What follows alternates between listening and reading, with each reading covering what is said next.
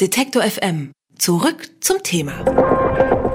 In der Luft ist kein Platz mehr. Damit sind nicht etwa Flugzeuge oder zu viele Schadstoffe gemeint, sondern Sendefrequenzen. Auf der Weltfunkkonferenz im letzten Jahr ist deshalb entschieden worden, das mobile Internet braucht mehr Raum und dafür muss jetzt das Fernsehen weichen. Die Fernsehanbieter wollen die Not aber zur Tugend machen und führen deswegen einen neuen Sendestandard ein, DVB-T2. Damit sollen mehr Programme in besserer Qualität gesendet werden und sie sollen gleichzeitig weniger Platz im Frequenzspektrum einnehmen. Über die Umstellung auf den neuen Standard und was das für uns als Verbraucher bedeutet, spreche ich jetzt mit Veit Olischläger, der das Projektbüro DVB-T leitet. Herr Olischläger, nur 10 Prozent der Deutschen empfangen überhaupt ihr Fernsehen über Antenne. Die meisten schauen eigentlich über Satellit oder Kabel.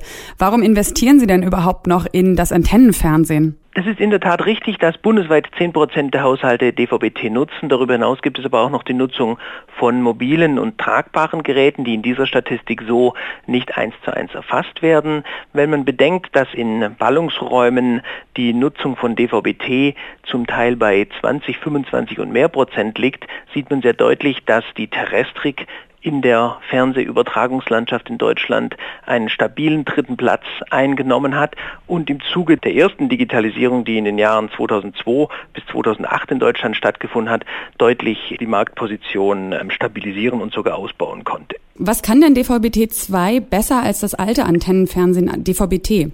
DVB-T2 HD ist deutlich moderner. Wie der Name schon sagt, werden die Programme überwiegend in HD verbreitet werden. DVB-T2 HD ermöglicht es auch mehr Programme zu übertragen, sodass der Zuschauer im Zuge des Wechsels von DVB-T, das überall Fernsehen auf DVB-T2 HD, in jedem Fall deutlich bessere Qualität und mehr Programmangebot erhalten wird. Ab morgen beginnt ja dieser Testbetrieb in Ballungsräumen. Was ist denn damit konkret für den Nutzer anders? Die erste Stufe beginnt in der Tat am 31.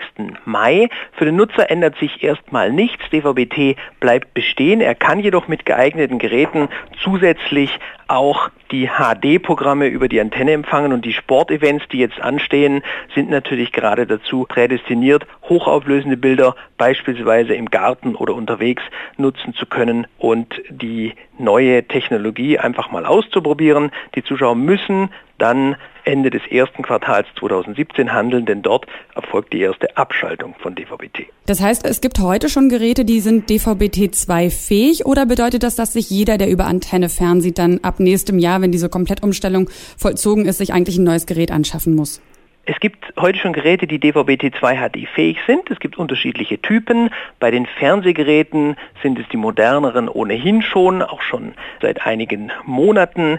Die, bei den Set-Top-Boxen kommen erste Geräte in diesen Tagen, Wochen auf den Markt und sind auch schon auf dem Markt. Es werden aber hier noch deutlich mehr werden. Und das heißt, ähm, die sind dann nicht wesentlich teurer, die Geräte, sondern sind einfach nur mit einer anderen Technik quasi ausgestattet? Richtig, die Geräte verfügen nicht über einen Aufpreis für DVB-T2 HD. Man muss nur das geeignete Gerät kaufen, um eben die Programme nutzen zu können. Hier ist zu berücksichtigen, dass die Geräte, die uneingeschränkt geeignet sind, das grüne DVB-T2 HD-Logo tragen. Damit sind dann auch wirklich alle Programme empfangbar. Und gibt es auch noch eine Möglichkeit, wenn ich mir jetzt gerade vor zwei Monaten einen ganz tollen neuen Fernseher mit DVB-T, nicht DVB-T2 Empfangsmöglichkeit gekauft habe, den irgendwie aufzurüsten? Selbstverständlich, ältere Geräte können natürlich immer durch eine Set-Top-Box, durch einen Receiver, einen passenden aufgewertet werden. Nichtsdestotrotz lohnt es sich aber unter Umständen nochmal zu recherchieren, ob das Gerät nicht wirklich schon DVB-T2 HD fähig ist, denn viele Geräte, die nicht als diese deklariert worden sind in den letzten Monaten, können es auch schon. Jetzt haben wir ja viel über das Positive von DVB-T2, also tollere Qualität gesprochen. Eine große Neuerung ist ja aber auch, dass man die Privatsender mit DVB-T2 gar nicht mehr kostenfrei empfangen kann. Provokant gefragt, ist das jetzt das Ende des Free TV? Nein, es ist nicht das Ende des Free TV, das ist die logische Fortführung der bisherigen Businessmodelle der privaten Rundfunkveranstalter. Wie Sie vielleicht wissen, werden die HD-Inhalte der privaten Programmveranstalter auf allen Übertragungswegen gegen technisches Entgelt verbreitet, so auch in der Terrestrik. Technik. Das ist nicht das Ende des Free TV, das ist eine Transportpauschale, wenn Sie so wollen. Die liegt auch deutlich unter den Gebühren, die in Deutschland typischerweise für Pay TV zu bezahlen wären. Im Gegensatz zu anderen Übertragungswegen, zum Beispiel Kabel und Satellit, wird allerdings aus technischen Gründen das SD, also das Standardqualitätsangebot, nicht parallel verbreitet, sodass Sie sich bei DVB-T auch beim Gerätekauf an sich schon entscheiden müssen, ob Sie die Privaten mitempfangen wollen oder nicht. Und strategisch gesehen, ich sagte es vorher schon, hilft da das grüne DVB-T2 HD-Logo.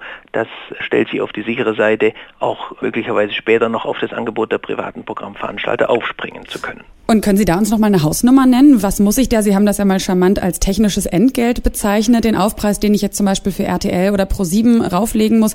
Können Sie das mal in einer Ziffer zusammenfassen, was da auf mich zukommen würde? Ja, der finale Preis ist noch nicht festgelegt. Der wird vom Netzbetreiber Media Broadcast, vom Plattformbetreiber definiert. Das Paket fungiert unter dem Namen Freenet TV. Aktuell geht man von einem mittleren einstelligen Eurobetrag pro Monat aus. Das heißt so um die 5 Euro. Korrekt. Ab morgen beginnt der Testbetrieb für den neuen Fernsehstandard DVB-T2. Bis 2019 wird das komplette Antennenfernsehen in Deutschland darauf umgestellt. Und das heißt für Verbraucher neue Geräte kaufen oder aufstocken und für Privatfernsehen dann eben bezahlen. Über die Umstellung habe ich mit Veit Olischläger gesprochen. Er leitet für die Sender des öffentlich-rechtlichen und privaten Rundfunks das Projektbüro DVB-T2. Danke, Herr Olischläger. Danke Ihnen. Alle Beiträge, Reportagen und Interviews können Sie jederzeit nachhören im Netz auf detektor.fm.